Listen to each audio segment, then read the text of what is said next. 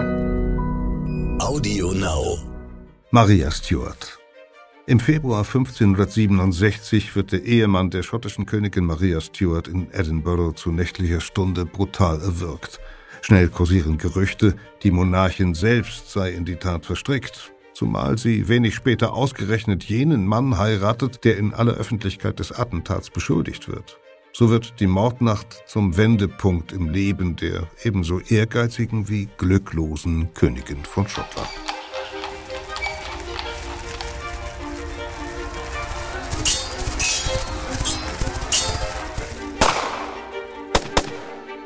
Verbrechende Vergangenheit. Ein Crime-Podcast von Geo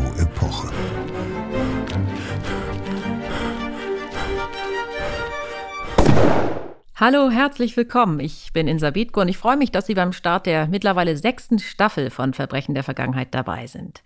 Wir rekonstruieren in diesem Podcast historische Kriminalfälle, erzählen dabei aber nicht nur von den Taten selbst, sondern wir lassen die Zeit lebendig werden, in der sie sich jeweils zutrugen. Falls Sie Lust auf noch mehr spannend erzählte Reportagen aus der Geschichte haben, dann schauen Sie doch gerne mal unter geo-epoche.de-angebot nach. Dort finden Sie nähere Informationen zu unserem Geschichtsmagazin und ein kostenloses Probeheft. Nun geht's um eine Königin, deren Leben an Dramatik wohl kaum zu übertreffen ist. Maria Stuart wird im Alter von nur einer Woche Königin von Schottland. Mit 16 Jahren ist sie bereits Königin von Frankreich und dann zwei Jahre später Witwe. Sie kehrt zurück in ihre schottische Heimat und heiratet dort einen Cousin, was sich dann als in vielerlei Hinsicht verhängnisvolle Verbindung erweist.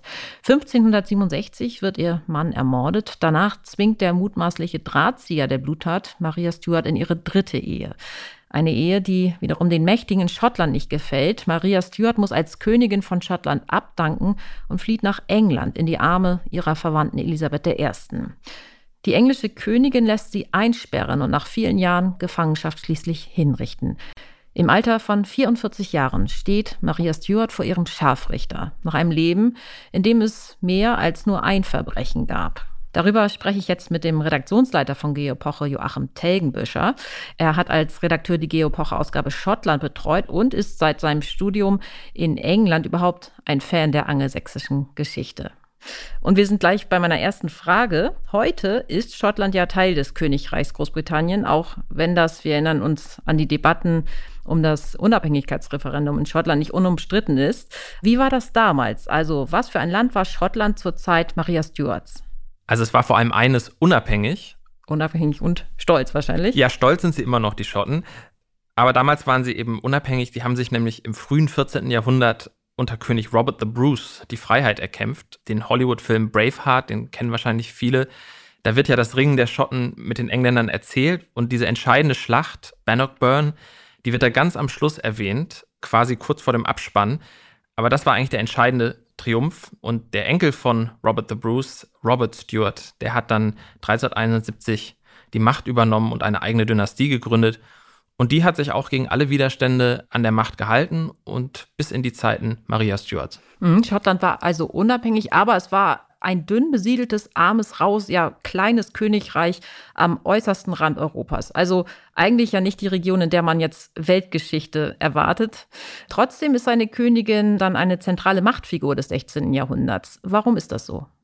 Also es stimmt, Schottland war kein reiches Land, aber das heißt ja nicht automatisch, dass es auch unbedeutend war. Im ganz im Gegenteil, es hat damals im Wettstreit der europäischen Königshäuser eine wichtige Rolle gespielt.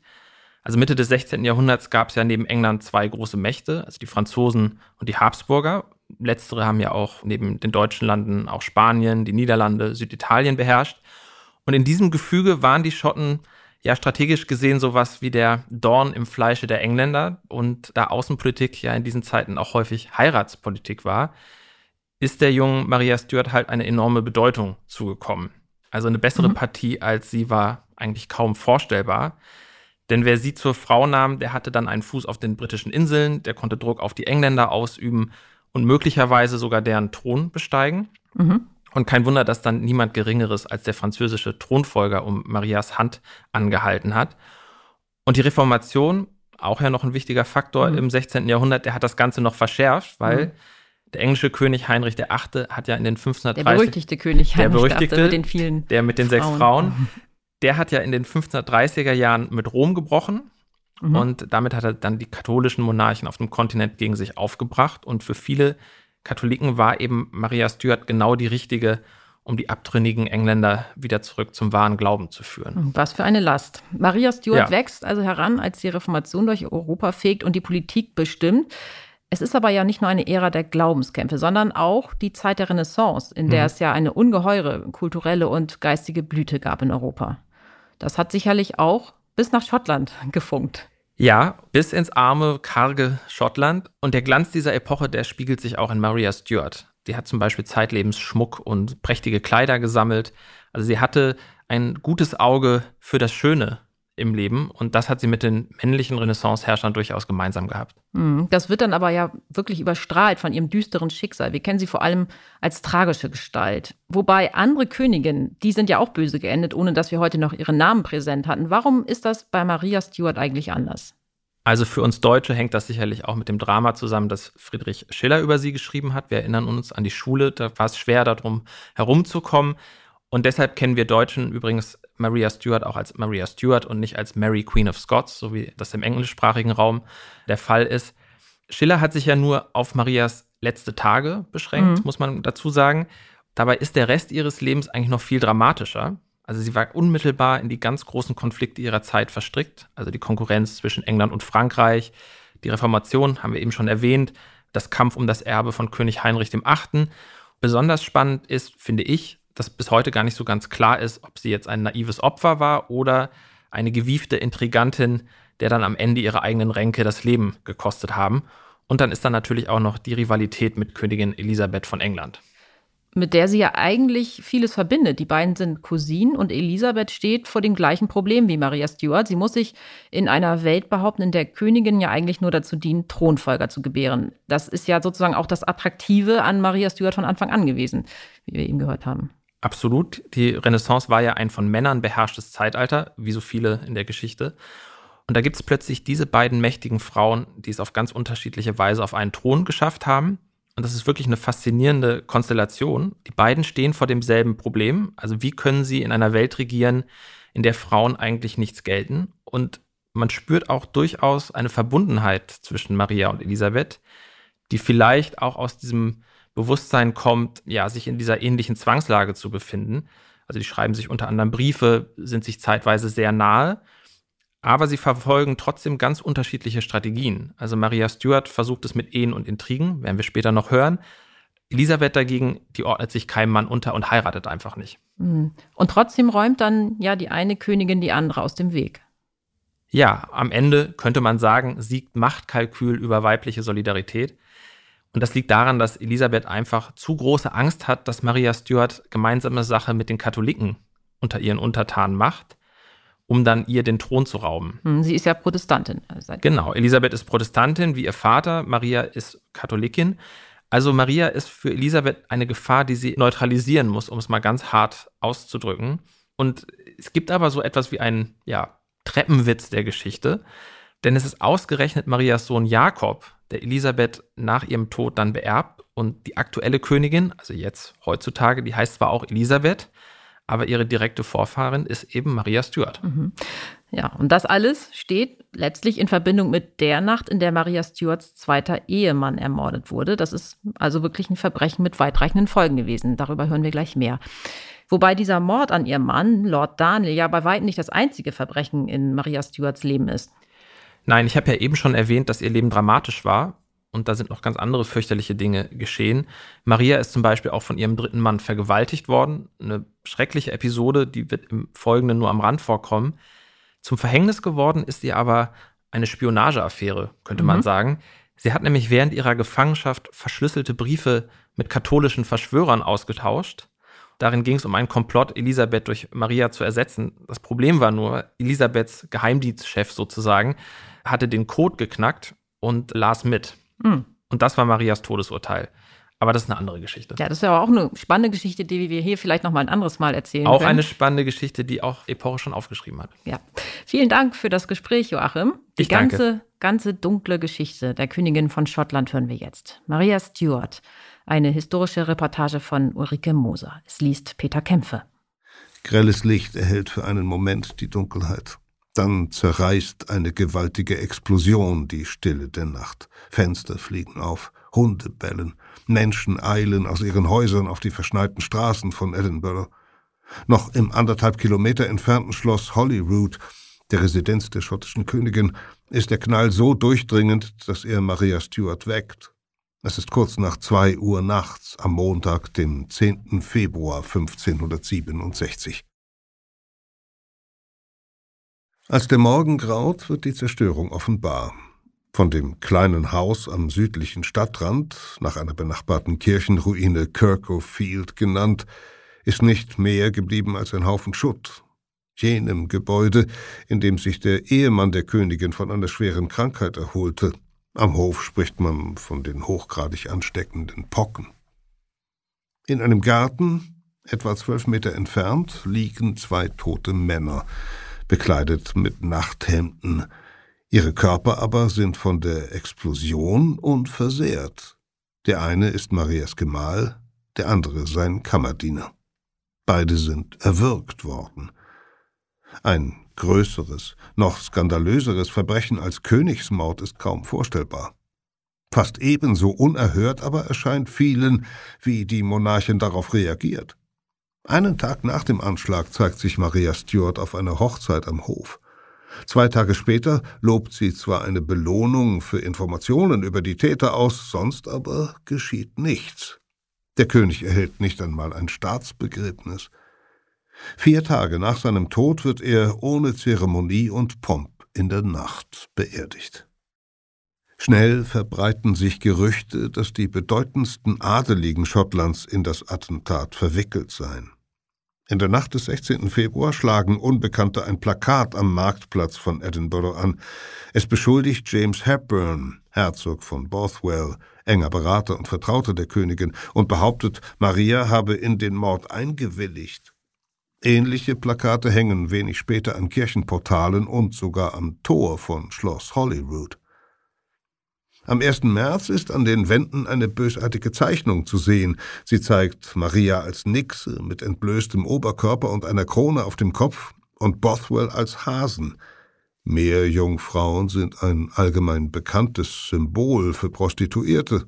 Der Hase ziert den Helmschmuck des Herzogs. Und Maria? Anstatt nun entschlossen den Gerüchten entgegenzutreten, die Täter aufzuspüren, sie mit aller Härte zu bestrafen, bleibt sie untätig.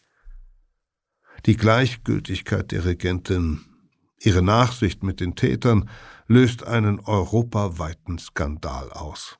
Damit hat das Attentat nicht nur einen König getötet, sondern auch Marias Ansehen schwer beschädigt. Die Mordnacht wird zum entscheidenden Wendepunkt im Leben der Monarchin, zum Auslöser einer Krise, die sie den Thron kosten wird. Darüber hinaus aber liegt hier der Ursprung eines psychologischen Rätsels. Wer ist diese Maria Stuart? Ein naives Mädchen oder eine heimtückische Intrigantin? Täterin oder Opfer. Eines ist sie ganz sicher, und das von Beginn an ein Pfand im Spiel der Macht. Es ist ein Mädchen, nur ein Mädchen. Als Maria Stuart am 8. Dezember an einem eiskalten Spätherbsttag des Jahres 1542 im Palast von Linlithgow westlich von Edinburgh auf die Welt kommt, ist ihre Geburt eine weitere Enttäuschung für ihren Vater. Im vorangegangenen Jahr sind seine beiden Söhne im Säuglingsalter verstorben. Erst zwei Wochen zuvor hat Jakob V. in der Schlacht von Solway Moss, in der die Schotten Vergeltung für einen Angriff der Engländer üben wollten, eine schwere militärische Niederlage erlitten. Gedemütigt durch dieses Debakel, ausgezehrt von verschiedenen Krankheiten, Verbittert, keinen männlichen Thronfolger gezeugt zu haben, stirbt der König nur sechs Tage nach Marias Geburt, gerade einmal 30 Jahre alt, vermutlich an der Ruhr oder einer anderen Infektionskrankheit. Er hinterlässt seine Frau, Marie de Guise, die einer der mächtigsten Adelsfamilien Frankreichs entstammt, ein herrscherloses, in seiner Unabhängigkeit bedrohtes Land und ein neugeborenes Mädchen, das mit dem Tod des Vaters zur begehrten Ware auf dem Heiratsmarkt des europäischen Adels wird. Seine Mitgift ist ein ganzes Reich. Vor allem für Englands Monarchen Heinrich VIII. ist die kleine Königin eine verlockende Beute. Seit mehr als zwei Jahrhunderten schon versucht Schottlands Erzfeind England vergebens, das Nachbarland im Norden zu erobern. Eine Heirat Marias mit Heinrichs Sohn Edward könnte beide Staaten ein für allemal unter englischer Oberherrschaft vereinigen. Doch Verhandlungen über ein Ehebündnis scheitern nach mehreren Monaten am Widerstand des schottischen Parlaments. Da Schottland nicht willig ist, versucht Heinrich die Schotten mit Gewalt gefügig zu machen. Rough Wooing, unsanfte Brautwerbung werden seine rachsüchtigen Feldzüge später genannt. Immer wieder dringen englische Truppen ab 1544 in Schottland ein, morden, plündern, zerstören Ernten, brennen Dörfer nieder, Kirchen, Städte, darunter große Teile Edinburghs. In dieser verheerenden Lage bitten die Schotten Frankreich um Hilfe, erneuern das traditionelle Bündnis gegen England. Die Franzosen schicken nicht nur Soldaten und Geld, sondern schließen auch einen Vertrag mit den Schotten, der Marias Zukunft entscheidet. Die Kindkönigin soll nach Frankreich in Sicherheit gebracht, dort erzogen und später mit dem Sohn des französischen Herrschers Heinrich II. verheiratet werden. Im Sommer 1548 segelt sie in ihre neue Heimat. Die Mutter bleibt zurück und wird einige Jahre später als Regentin die Aufsicht über die Regierungsgeschäfte übernehmen, bis ihre Tochter für alt genug erklärt wird, das Land von Frankreich aus selbst zu beherrschen. Maria ist fünfeinhalb Jahre alt, und für sie beginnt die Zeit, die sie später als die schönste ihres Lebens bezeichnen wird. Nichts ist zu teuer, nichts zu extravagant für das Mädchen. Für ihre erlesenen Kleider, ihren Schmuck, für Musiker, Tänzer, Hunde und Pferde gibt der französische König unentwegt und unerschöpflich Geld aus. Mehr noch, Maria erhält auch die gleiche Erziehung wie Franz, der Thronfolger. Sie lernt Latein, Griechisch, Italienisch. Zudem wird sie in der Hofetikette, der Staatskunde und der Diplomatie unterwiesen. Mit 15 Jahren heiratet sie 1558 den Dauphin. Die beiden sind ein ungleiches Paar. Maria ist eine ungewöhnlich hochgewachsene junge Frau mit einer hohen Stirn, einer recht langen Nase, einem herzförmigen Mund und in Locken gelegtem hellbraunem Haar. Ihr ein Jahr jüngerer Ehemann Franz ist von Geburt an kränklich, ein zarter Junge, der deutlich kleiner ist. Als Heinrich II. bei einem Turnier am 30. Juni 1559 schwer verletzt wird, Lanzensplitter bohren sich in seinen Kopf und er bald darauf stirbt, erbt sein schwächlicher Sohn als Franz II. die Krone. Maria Stuart ist nun Königin von Schottland und von Frankreich.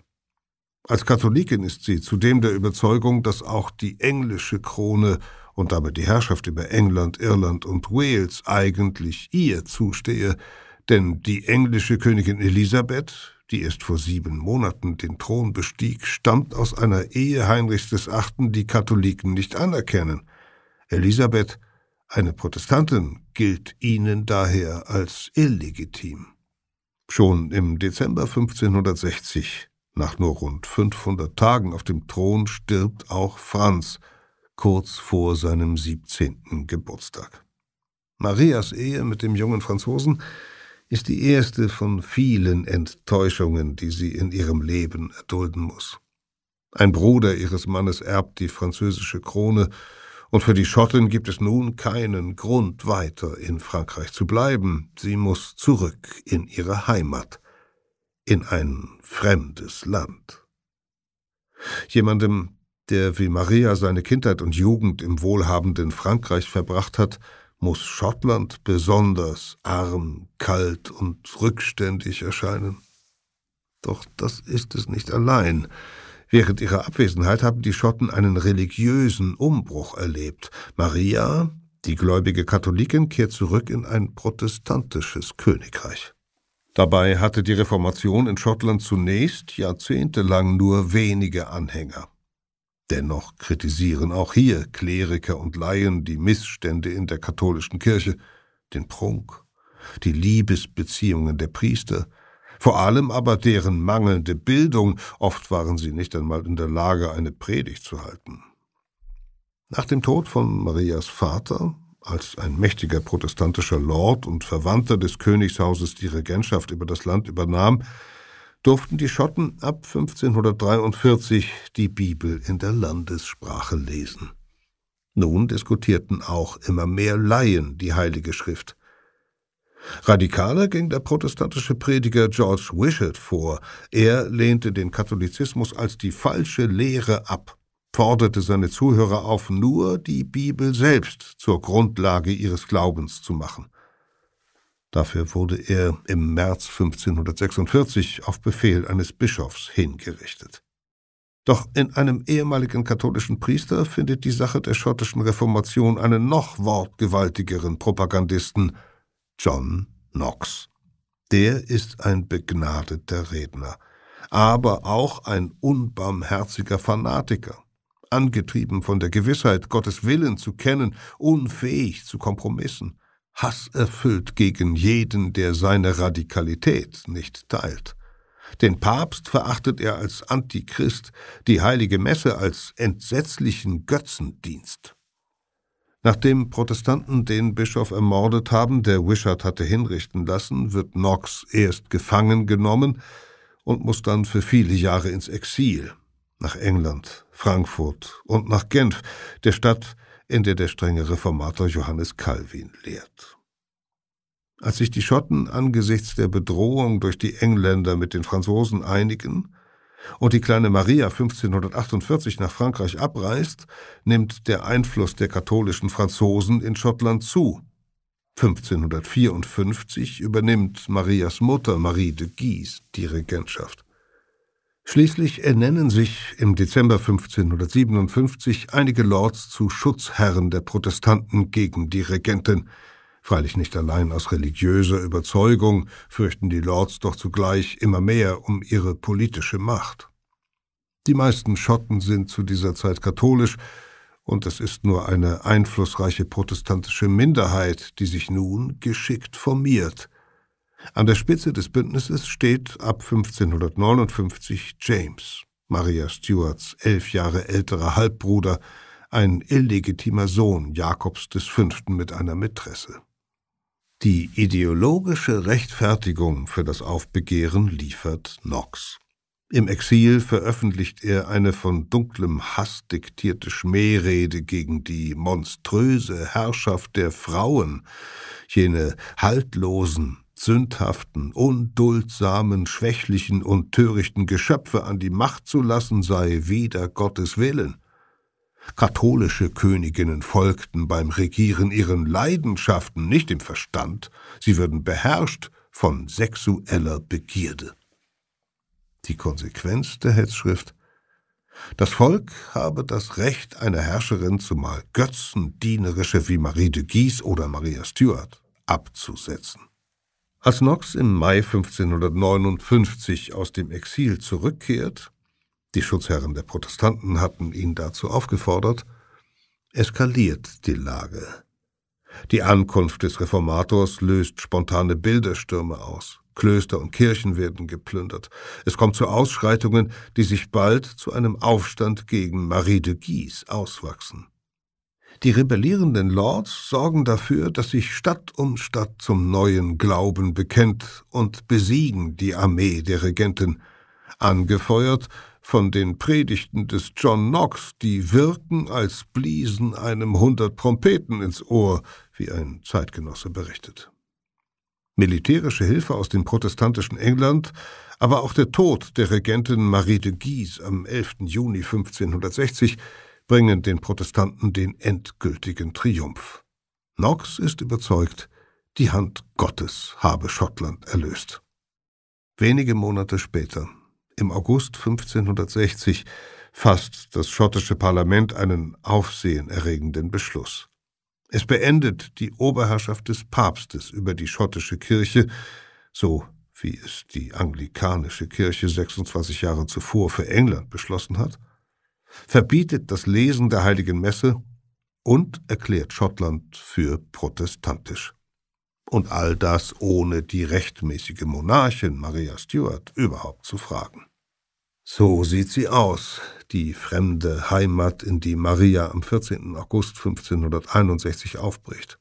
Ein Land, beherrscht von eigensinnigen Lords, die zum Teil über mehr Einfluss verfügen als die Krone selbst und deren Loyalität in erster Linie dem eigenen Clan gilt. Und die überdies einen Prediger unterstützt haben, der katholische Königinnen für Dienerinnen des Teufels hält.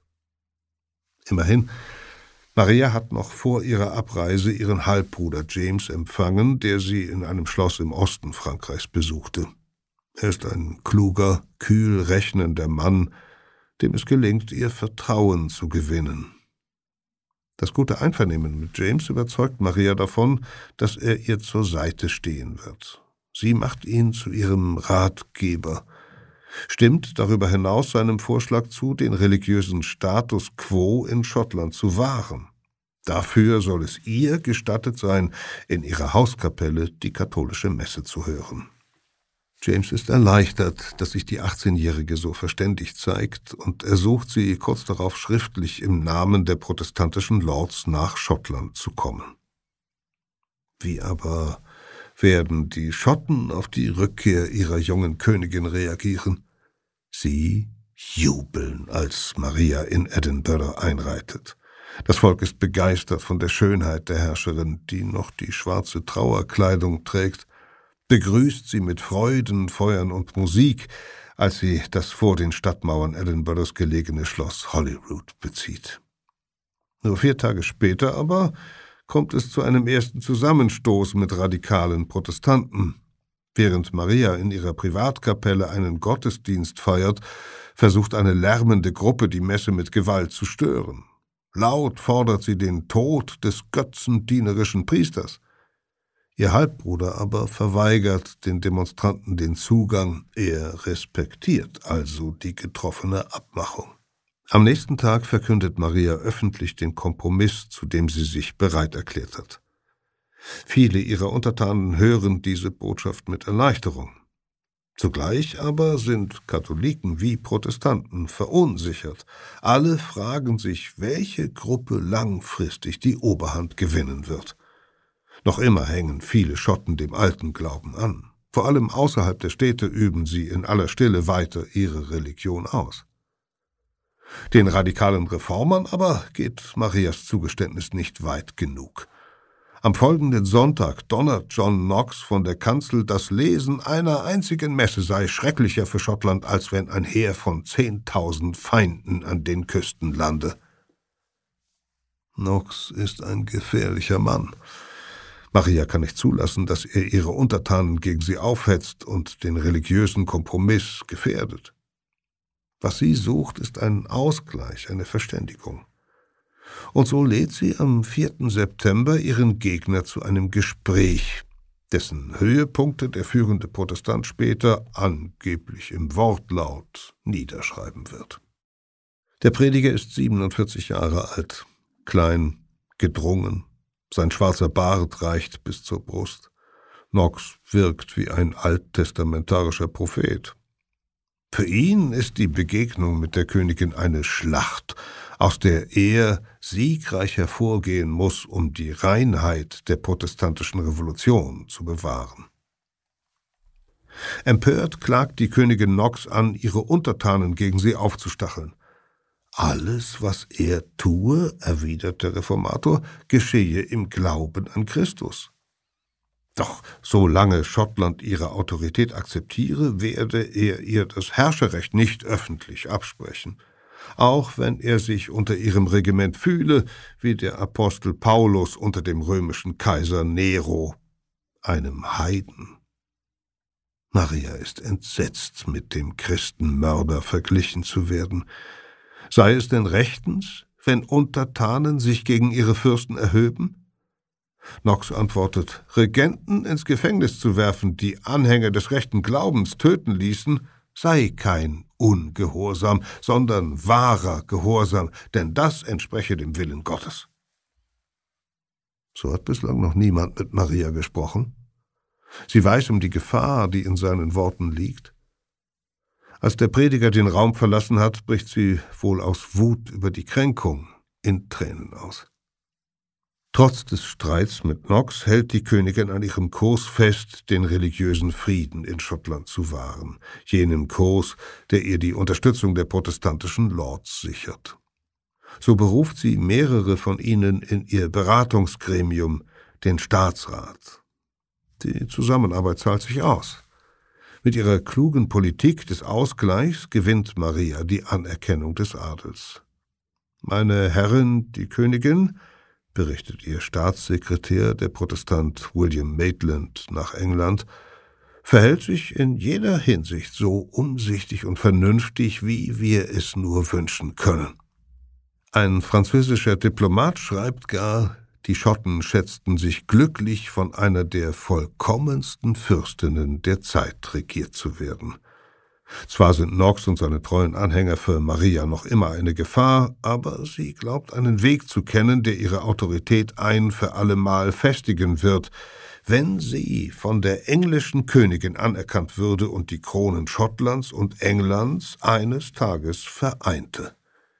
Denn Maria Stuarts Zugeständnisse an die Protestanten sind auch ein Signal an England, ein Versuch, die Gunst von Königin Elisabeth zu gewinnen um ein Einverständnis über die englische Thronfolge zu erreichen. Elisabeth, seit 1558 Königin von England, ist unverheiratet und Maria Stuarts Verwandte. Als aus katholischer Sicht rechtmäßige Inhaberin der englischen Krone hofft Maria, dass sie als Urenkelin des Begründers der Tudor-Dynastie eines Tages zumindest die Nachfolge der neun Jahre älteren Elisabeth antreten wird. Allerdings hat Elisabeths Vater Heinrich VIII. in seinem Testament verfügt, die Krone dürfe nicht an die Stuarts fallen, gerade um die Herrschaft der schottischen Familie über England zu verhindern. Nur Elisabeth kann diese Verfügung ihres Vaters für ungültig erklären und Maria die ersehnte Anerkennung als Erbin geben. Während der ersten Monate nach ihrer Rückkehr setzt Maria alles daran, die englische Königin zu einer persönlichen Begegnung zu bewegen, um ihre Zuneigung zu wecken. Maria weiß von sich, wie gewinnend sie im direkten Gespräch sein kann. Sie wirbt um Elisabeth, schickt ihrer lieben Schwester ein Porträtbild sowie Verse, die sie selbst verfasst hat, und mehrere Geschenke, darunter einen kostbaren Ring mit einem herzförmigen Diamanten. Das, was Elisabeth aber eigentlich von Maria verlangt, die Anerkennung als rechtmäßige Königin, verweigert ihr die Schottin. Dennoch ist die englische Herrscherin einem Treffen nicht abgeneigt. Maria ist eine Frau ohne jeden Anschein von Skandalen, deren Anspruch Elisabeth für berechtigt hält. Doch eine Urangst lässt die englische Monarchin zögern, denn sie glaubt, ihr eigenes vorzeitiges Ende herbeizuführen, sollte sie einen Nachfolger benennen.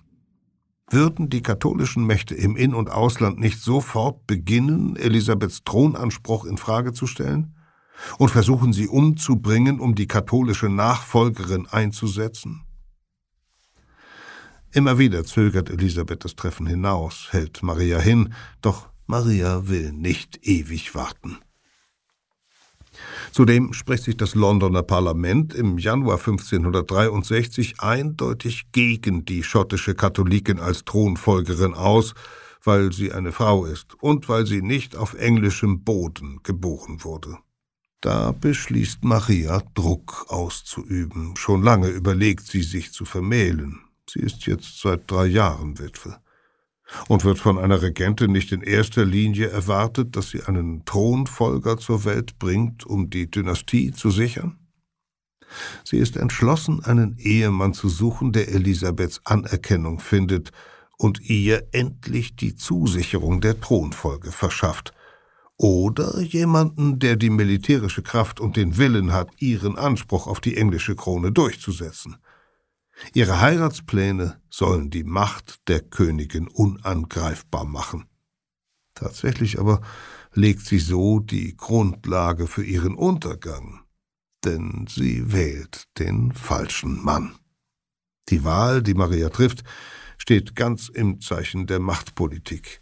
Ihr erster Ehekandidat ist Don Carlos, der einzige Sohn des spanischen Königs Philipp II. Obwohl die Verhandlungen mit Spanien Anfang des Jahres 1563 streng geheim geführt werden, dringen Gerüchte an die Öffentlichkeit. Das Problem? Eine Heirat mit dem Katholiken würde das sorgsam gewahrte Gleichgewicht zwischen ihrem persönlichen Glauben und dem in Schottland mittlerweile vorherrschenden Protestantismus aufs Spiel setzen. Widerstand kommt außerdem wie zu erwarten aus England. Eine Verbindung mit Spanien wäre eine Provokation und unverhohlene Drohung. Im August 1563 erklärt Elisabeth, dass sie zu Marias Feindin würde, sollte diese einen Kandidaten aus dem Hause Habsburg oder dem französischen Herrschergeschlecht der Valois wählen, sich also mit einer katholischen Macht auf dem Kontinent gegen das protestantische England verbünden.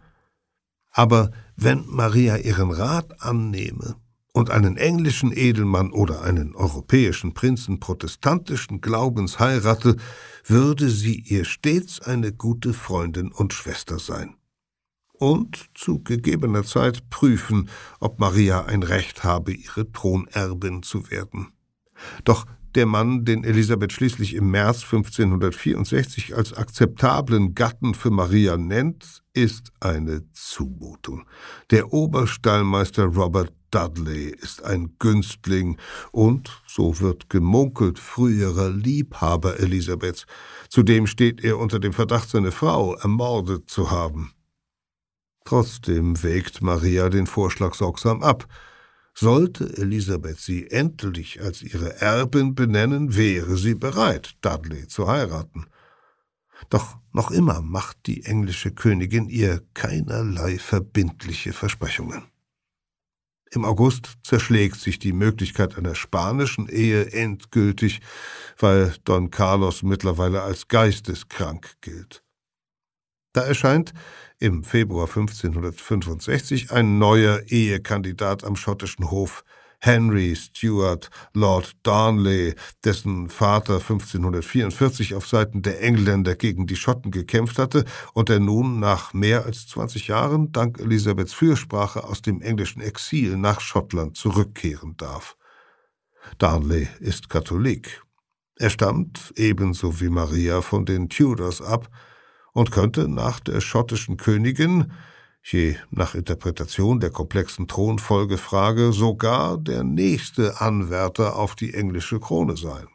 Und da er ein in England geborener Mann ist und als englischer Untertan gilt, würde das Parlament in London ihn nicht ablehnen. Eine Ehe mit Darnley würde die Ansprüche des Paars nahezu unanfechtbar machen. Am 17. Februar 1565 besucht Darnley Maria in einem Schloss an der Westküste, wo die Königin sich zur Jagd aufhält. Darnley ist 19 Jahre alt, drei Jahre jünger als Maria, sehr groß, auf eine ungewöhnlich feminine Art gut aussehend. Sein Gesicht unter goldblondem Haar ist fein geschnitten, die Nase gerade, seine Lippen sind wohlgeformt und voll, und er ist geschult in allen Künsten, die einen guten Kavalier auszeichnen. Er kann vorzüglich reiten, tanzen und sehr gut die Laute spielen. Allerdings ist Darnleys Ruf denkbar schlecht. Er ist berüchtigt für seine sexuelle Haltlosigkeit, eitel, vergnügungssüchtig und dumm und extrem arrogant und selbstbezogen. Maria scheint Darnley, der fortan an ihrem Hof weilt, zunächst vor allem wegen seiner königlichen Herkunft als Heiratskandidaten in Betracht zu ziehen und weil er von den katholischen Mächten auf dem Kontinent gern gesehen würde. Doch dann wird der junge Mann krank. Es heißt, er habe die Masern. Wahrscheinlicher ist es ein Ausbruch der Syphilis. Immer häufiger sucht die Königin den Kranken in seinen Gemächern auf und pflegt ihn, Manchmal bleibt sie bis weit nach Mitternacht. Ihre Ehe mit dem französischen Thronfolger war von den Eltern arrangiert. Ihr Plan, den spanischen Thronfolger zu heiraten, zielte auf die Macht, die er ihr zu bieten hatte. Nun aber ist für niemanden mehr zu übersehen, die Königin hat sich verliebt. Darnley ist der Mann, den sie heiraten will. Elisabeth ist empört, dass sich Maria über ihren Vorschlag hinwegsetzt. Als sie Darnley auffordert, sofort nach England zurückzukehren, trifft Maria eine verhängnisvolle Entscheidung. Sie veranlasst ihn zu bleiben und beginnt mit den Hochzeitsvorbereitungen. Besorgt berichtet der englische Gesandte Thomas Randolph nach London, die schottische Königin, die sich bisher in allem, was sie tat, so achtenswert, so weise, so ehrbar gezeigt hat, sei durch die Liebe derart verändert, dass sie ihre Ehre in Verruf gebracht und ihren Rang aufs Spiel gesetzt hat. Gleichzeitig beklagt Randolph, Darnley sei so anmaßend geworden, dass er allen achtbaren Menschen unerträglich sei und auch Maria kaum mehr den geschuldeten Respekt entgegenbringe. Tatsächlich zeigen sich schon jetzt seine wenig königlichen Charakterzüge. Die Aussicht, Ehemann der Monarchin und damit selbst König zu werden, macht ihn überheblich. Oft ist er betrunken. Bei geringsten Anlässen geht er mit Gewalt auf Untergebene los. Zu denen, die Maria von Anfang an von einer Ehe mit Darnley abraten, gehört ihr Halbbruder James Stuart. Maria verweist ihn schließlich des Hofes. Damit verliert sie den Mann, der seit Beginn ihrer Herrschaft ihr wichtigster Ratgeber war. Am Sonntag, dem 29. Juli 1565, findet die Hochzeit in der königlichen Kapelle von Hollywood statt. Der anschließende katholische Gottesdienst muss ohne den neuen Gemahl abgehalten werden. Er weigert sich daran teilzunehmen, denn Darnley ist ein wankelmütiger Katholik. Er geht auch zu den Predigten von Knox. Am Tag nach der Hochzeit lässt Maria ihren Gatten zum König von Schottland ausrufen, ohne, wie es üblich wäre, zuvor die Zustimmung des Parlaments einzuholen. Immerhin bis zum Herbst hat Darnley seine wichtigste Aufgabe als Ehemann erfüllt. Maria ist schwanger. Doch sein Verhalten wird mehr und mehr zur Belastung für die Herrscherin. Darnley besucht nicht länger die Predigten von Knox, sondern umwirbt nun im Gegenteil die katholischen Monarchie in Frankreich und Spanien. Er spricht davon, die heilige Messe wieder zuzulassen und dem Katholizismus zu seinem alten Recht zu verhelfen. In aller Öffentlichkeit beleidigt er Maria, verlangt ständig nach Geld. Oft ist er abwesend, auf der Jagd, bei Prostituierten. Wichtige Regierungspapiere bleiben liegen, weil sie gemeinsam vom Königspaar unterzeichnet werden müssen. Ein eiserner Stempel mit Darnleys Unterschrift muss angefertigt werden. Vor allem fordert Darnley immer drängender die Krone, die ihm Maria auch wegen seiner Jugend verwehrt. Zwar hat sie ihrem Mann den Königstitel verliehen, aber nicht die Mitkönigskrone. Sie kann nur auf Marias Veranlassung vom Parlament gewährt werden. Und ohne gekrönt worden zu sein, ist er ihr nicht gleichgestellt. Im Frühjahr 1566 ist Maria zunehmend isoliert. Die Zahl der Adeligen, die der Königin feindlich gesinnt sind, wächst. Sie hat Darnley ohne ihre Zustimmung geheiratet und damit die traditionellen Rechte der Lords verletzt. Zu ihren gefährlichsten Gegnern gehören ihr Halbbruder James Stuart und dessen Gefolgsmänner, die die Hochzeit von Anfang an abgelehnt haben. Nach einem erfolglosen Aufstandsversuch sind sie ins englische Exil geflohen.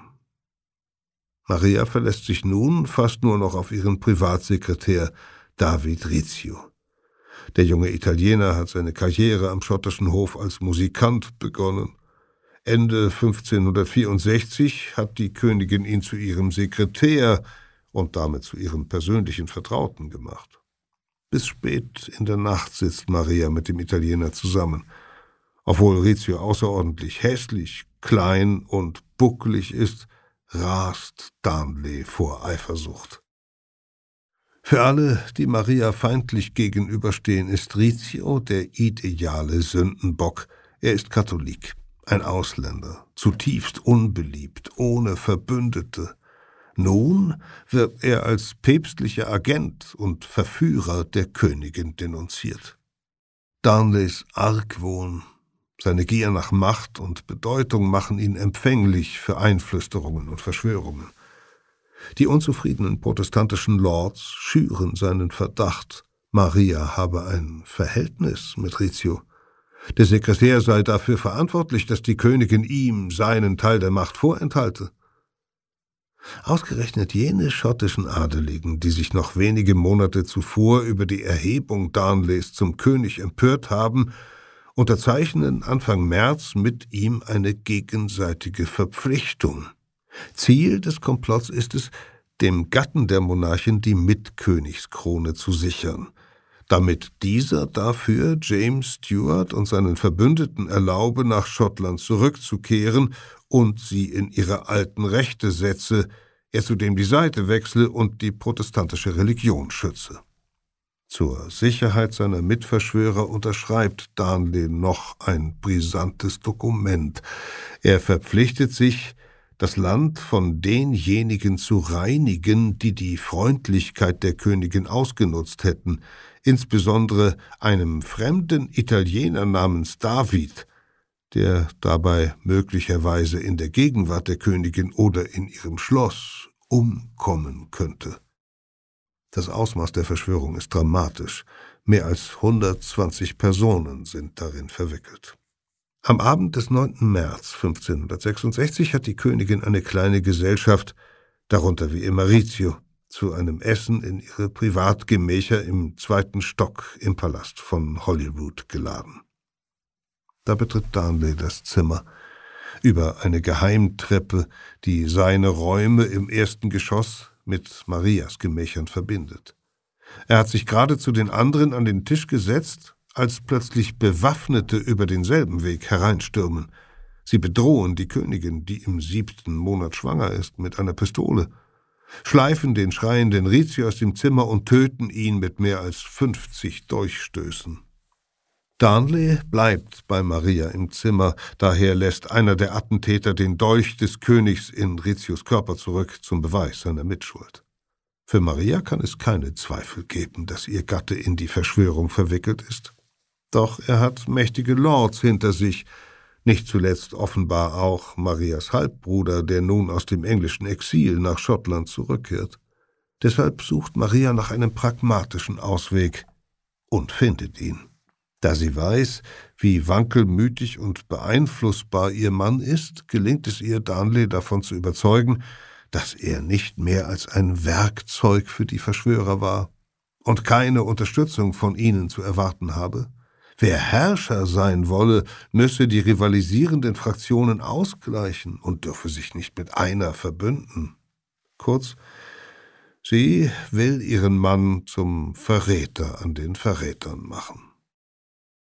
Bald dementiert Darnley seine Abmachung mit den Lords und leugnet von dem Plan, Rizzio zu ermorden, gewusst zu haben.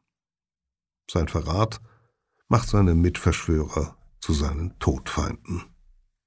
Am 19. Juni bringt Maria einen Sohn auf die Welt, der den Namen Jakob erhält. Die Geburt eines männlichen Thronfolgers wird in Edinburgh mit Freudenfeuern gefeiert, sämtliche Kanonen des Kastells donnern.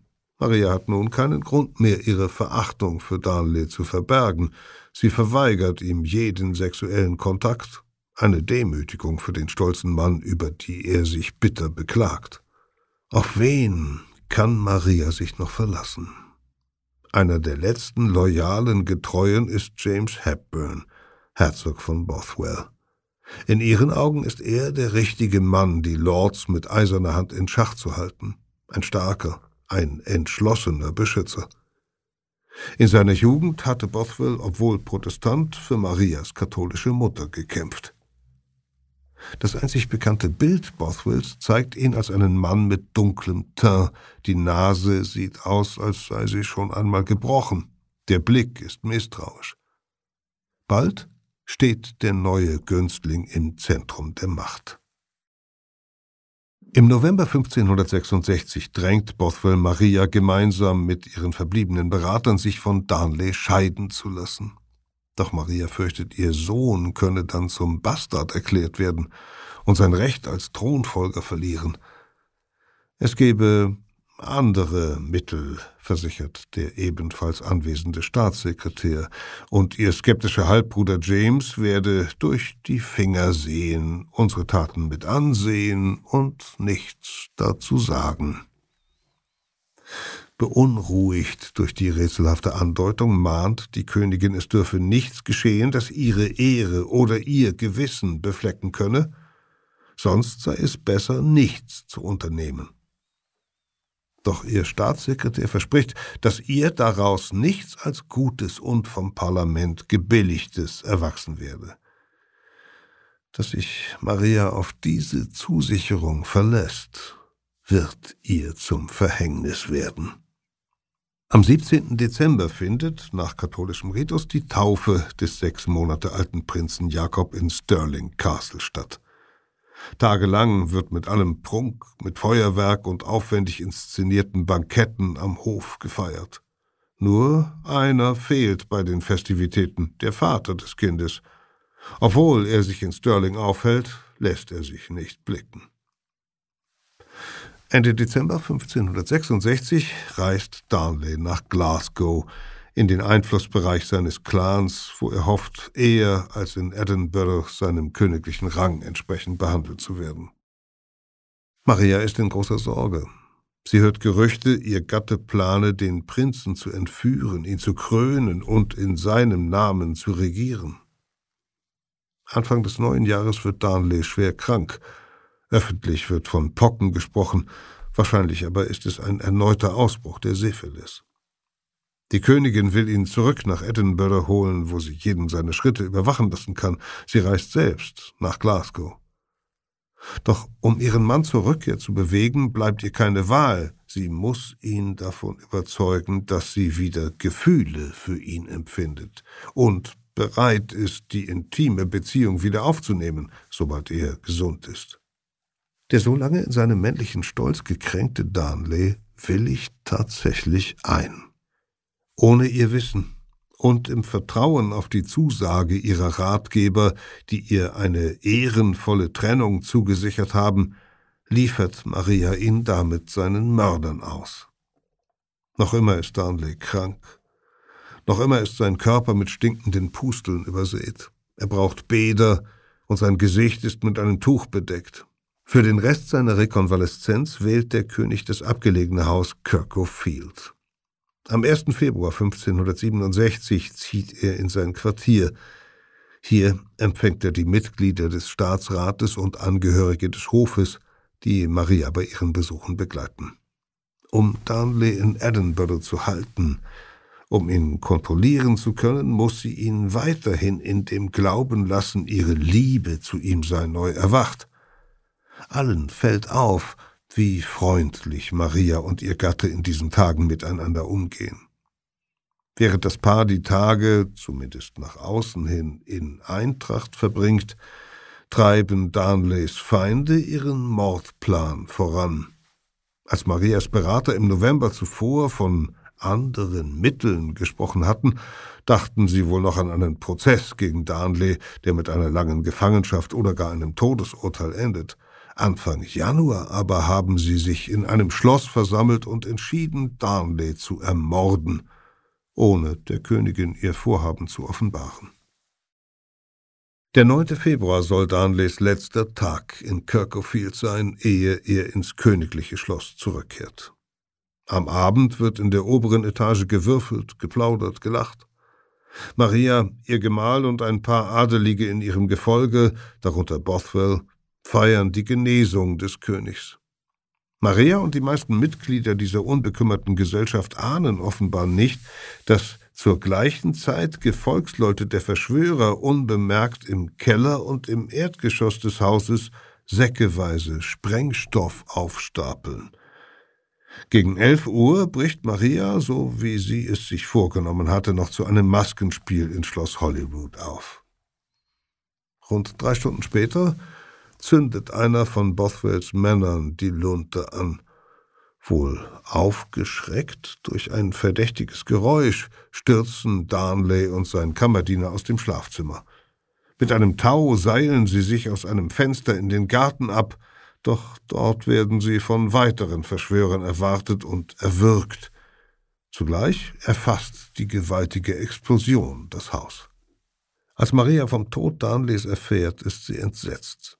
Sie ist überzeugt, der Anschlag hätte auch ihr selbst gegolten, nur eine Fügung Gottes habe verhindert, dass sie getötet wurde. Zudem schätzt sie die Lage falsch ein, denn wahrscheinlich hält sie ihren Halbbruder James für den Kopf der Attentäter, der das Ziel verfolge, selbst als Regent für den Prinzen das Land zu regieren. Und sie vermutet, dass die mächtigen Lords, die Maria am Hof umgeben, alle eingeweiht gewesen sein könnten, denn mit seinem Verrat hat Darnley sich viele von ihnen zu Feinden gemacht.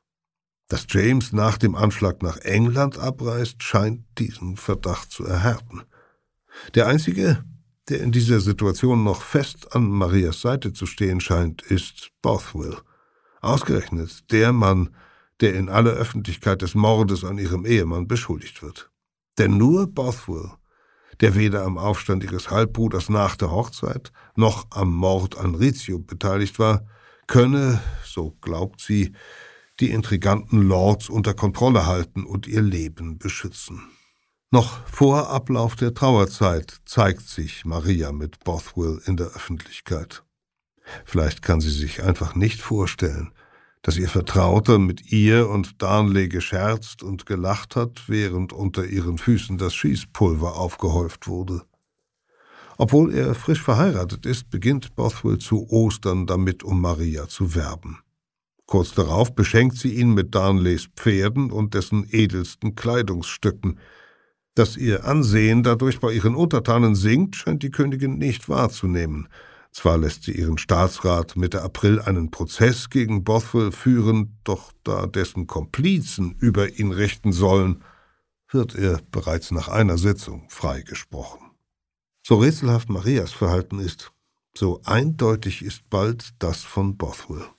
Er will Darnleys Platz einnehmen und die Königskrone erringen. Doch dafür braucht er die Zustimmung zumindest eines Teils des Adels.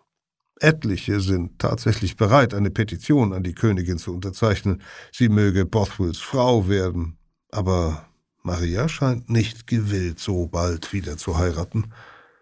Da beschließt Bothwell kurzerhand, Tatsachen zu schaffen.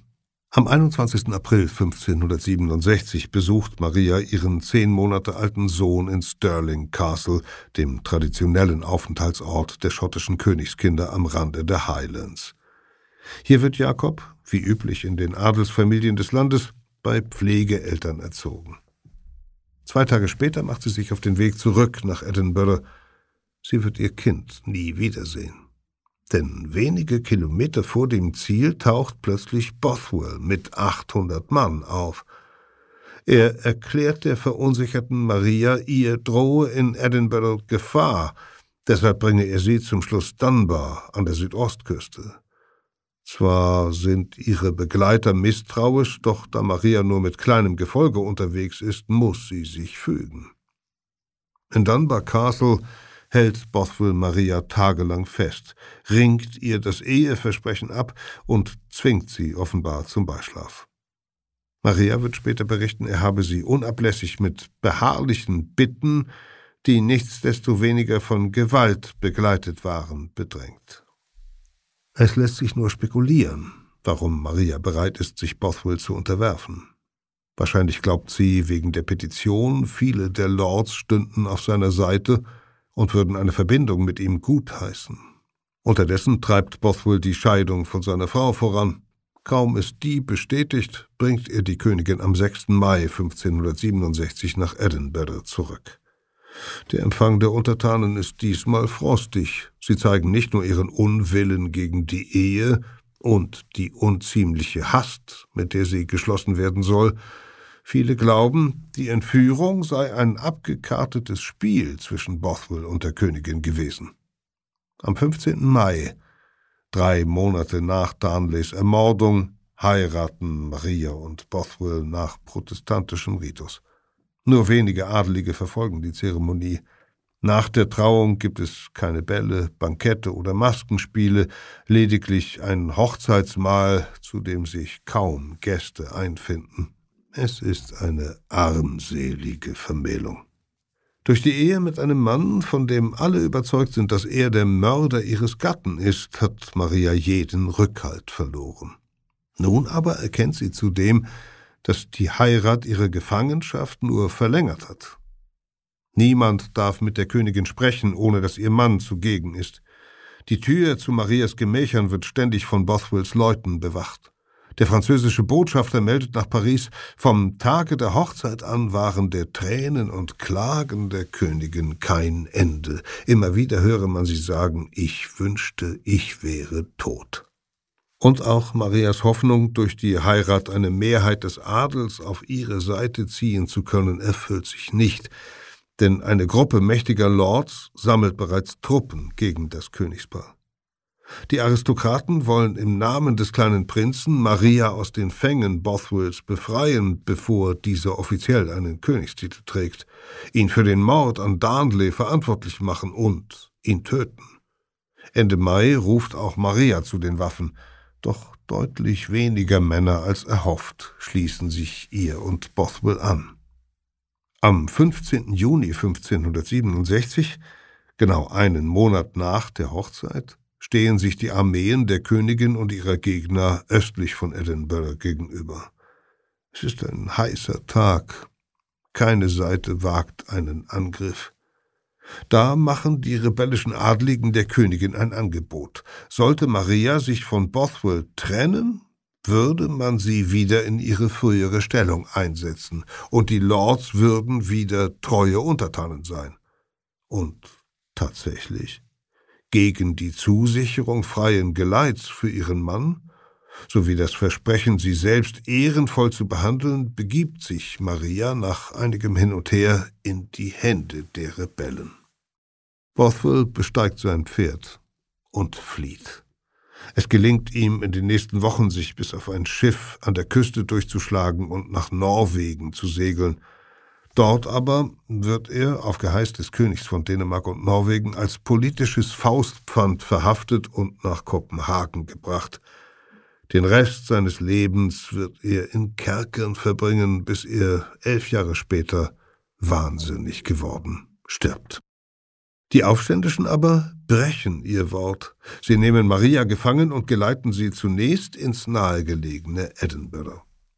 Bei diesem Einzug der Königin in die Stadt jubelt niemand. Die Menschen beleidigen sie, rufen Hure und Mörderin. In der folgenden Nacht bringen die Bewacher Maria Stuart nach Kinrossshire, etwa 50 Meilen nördlich von Edinburgh.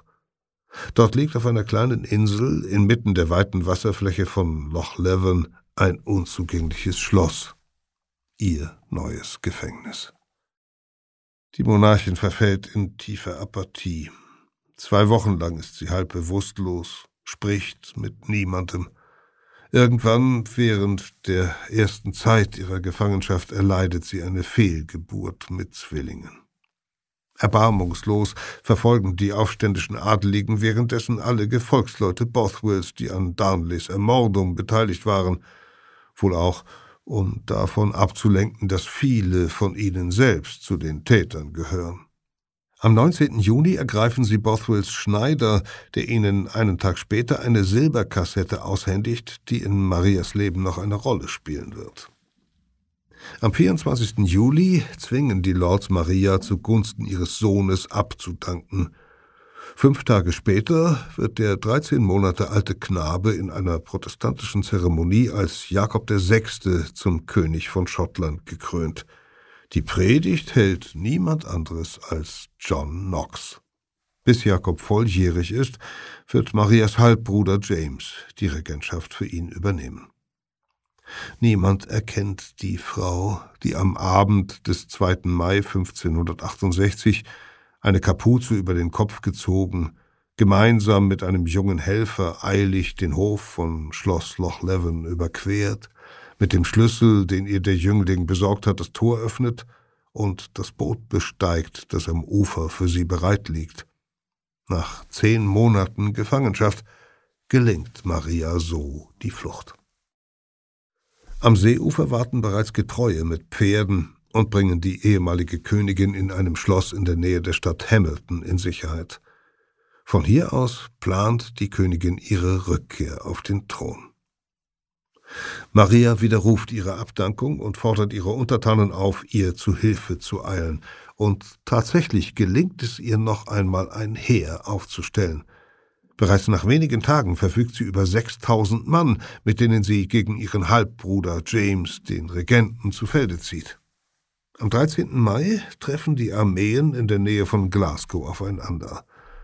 Obwohl Marias Soldaten in der Überzahl sind, führt ein Fehler ihres Heerführers schnell zur Niederlage. Die Schlacht dauert gerade einmal 45 Minuten, dann ist sie entschieden. Maria die von einer Anhöhe aus das Geschehen verfolgt, bleibt nur die Flucht. In wildem Galopp reitet sie rund 150 Kilometer Richtung Süden, bis sie schließlich am 15. Mai die Küste des Solway Firth erreicht. Am Nachmittag des nächsten Tages besteigt sie ein kleines Fischerboot, das sie hinüber nach England bringt. Eine äußerst naive Entscheidung. Obwohl ihre verbliebenen Anhänger sie inständig vor Elisabeth warnen und sie im katholischen Frankreich über Besitztümer und Unterstützer hätte verfügen können, hat sie das protestantische England gewählt. Offenbar glaubt Maria noch immer, sie und Elisabeth könnten Verbündete werden. Kaum angekommen, wird sie in der Festung von Carlisle in Nordengland unter Bewachung festgehalten. Mehr als zwanzig Briefe schreibt sie in den folgenden Monaten an die englische Königin, die alle die Hoffnung ausdrücken, Elisabeth werde ihr helfen, auf den schottischen Thron zurückzukehren. Doch Marias Ankunft in England stellt Elisabeth vor ein kaum lösbares Dilemma. Sie kann unmöglich als Protestantin für die Katholikin mit Waffengewalt den schottischen Thron zurückerobern und damit gegen den protestantischen Regenten James und seine verbündeten Lords vorgehen.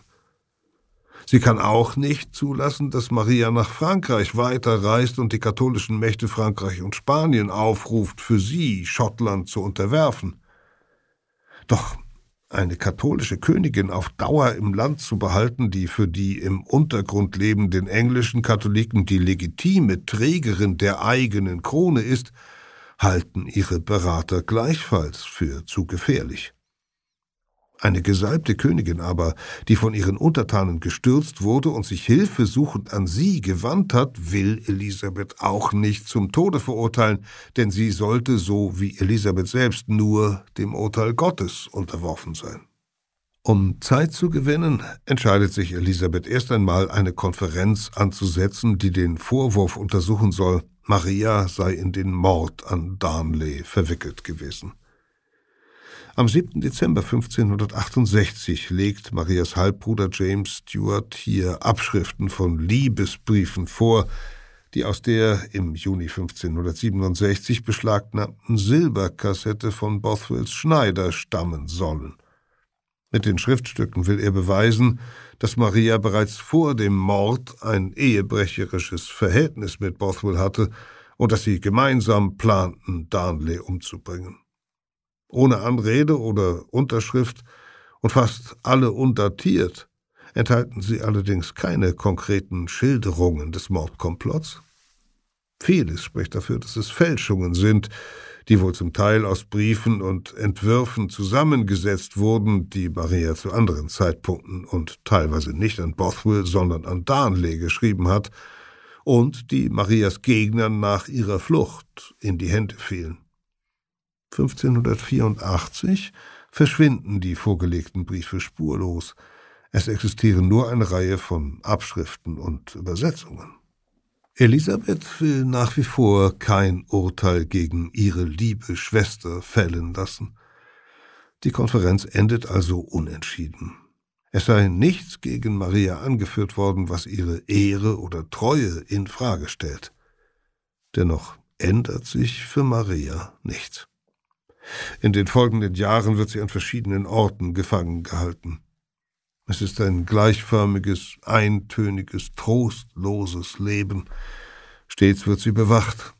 Ihre Briefe an ihre Familie in Frankreich und ihre wenigen Gefolgsleute werden abgefangen.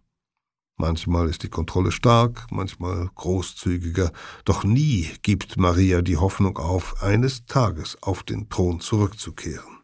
Mit allen Mitteln, die ihr zur Verfügung stehen, versucht sie, um ihre Freiheit zu kämpfen. Sie lässt sich auf mehrere Komplotte ein, von ihr selbst geschmiedet oder von katholischen Anhängern für sie geplant. Es sind allesamt mangelhaft vorbereitete Aufstände, Invasionspläne mit dem Ziel, Maria zu befreien und auf den englischen Thron zu setzen. So vergehen nach und nach fast 18 Jahre, die Maria auf wechselnden Landsitzen als Gefangene verbringt. 1586 deckt der englische Geheimdienst die Verschwörung einer Gruppe von katholischen Edelleuten in England auf, die die Befreiung der ehemaligen Königin geplant hatten und darüber hinaus Elisabeth ermorden wollten, um Maria zur englischen Monarchin zu machen. Und Maria war in das Vorhaben eingeweiht. Nun wird ihr doch der Prozess gemacht. Die Richter erklären sie für schuldig, Pläne zur Vernichtung der Königin von England gebilligt und ausgedacht zu haben. Nach langem Zögern unterschreibt Elisabeth das Todesurteil. Am 8. Februar 1587 klopft es gegen 8 Uhr morgens an die Tür von Marias Privatgemächern in Fotheringay einer alten Festung etwa 120 Kilometer von London entfernt. Maria ist 44 Jahre alt. Die Haft, der Bewegungsmangel sowie jahrelange Schmerzen haben Spuren hinterlassen. Sie ist vorzeitig gealtert, ihr Körper matronenhaft korpulent geworden. Ihre Beine sind so geschwollen, dass sie sich kaum bewegen kann. Maria ist ganz in Schwarz gekleidet, mit Ausnahme eines langen, weißen, spitzen, gesäumten Schleiers und eines weißen Kopfputzes. In der einen Hand hält sie ein Kruzifix aus Elfenbein, in der anderen ein Gebetsbuch auf Latein. In der Halle von Fotheringay ist in den Tagen zuvor eine hölzerne Plattform errichtet worden, die nun mit schwarzen Tüchern bedeckt ist. Auch der Richtblock auf dem Schafott ist schwarz verhüllt. Auf einem Schemel sitzend hört die Delinquentin ruhig, wie ihr Todesurteil verlesen wird. Anschließend spricht sie laut ihre Gebete, dann helfen die Henker ihr, sich ihrer Kleider bis auf das Unterkleid zu entledigen. Es ist rotbraun, in der Farbe getrockneten Blutes, die liturgische Farbe der Märtyrer der katholischen Kirche. Maria werden die Augen verbunden. Sie legt den Kopf auf den Block. Der Henker braucht zwei Schläge, um sie zu töten. Erst der dritte trennt ihr Haupt vom Rumpf. Maria Stuart. Diese widersprüchliche, mutige, bisweilen naive, aber immer grenzenlos ehrgeizige Königin ist tot. Wie keine zweite Monarchin vor ihr auf das Regieren vorbereitet. Von der Natur mit Schönheit und einem wachen Verstand gesegnet, scheitert sie am Ende doch. An eigenen Fehlern, wie der Wahl ihrer Männer, dem mitunter zu großen Vertrauen in ihre Berater, aber nicht zuletzt an den Umständen selbst, an einem von machtgierigen und zynischen Adeligen beherrschten Land. Ihre Kontrahentin, Königin Elisabeth, stirbt unverheiratet und kinderlos 16 Jahre später. Jakob, Marias Sohn und schottischer König, wächst streng protestantisch erzogen auf. Seine katholische Mutter hat er, solange sie lebte, stets als skandalös empfunden. Erst als er Elisabeth auf den englischen Thron folgt und damit die beiden Königreiche unter seiner Herrschaft vereint, schafft er ihr zum Ruhme der Stuart-Dynastie ein ehrenvolles Andenken. Er überführt Marias Leichnam nach Westminster Abbey, wo er für seine Mutter ein prächtiges Grabdenkmal errichten lässt. Die schottische Königin, die so sehr nach dem englischen Thron strebte, liegt dort nun inmitten englischer Könige. Seit ihrem Tod stammen bis heute alle gekrönten Häupter des Inselreichs in direkter Linie von ihr ab. Peter Kämpfe las Maria Stuart, ein Text, der in der Geoepoche-Ausgabe Schottland erschienen ist.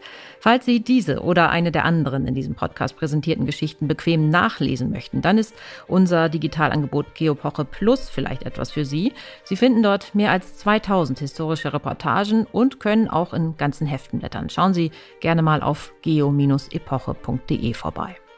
Hier bei Verbrechen der Vergangenheit geht es demnächst weiter mit der Geschichte einer wundersamen Geldvermehrung. Um 1920 entlockt der italienische Immigrant Charles Ponzi abertausenden US-Amerikanern mit der Aussicht auf irre Gewinne ihre Ersparnisse.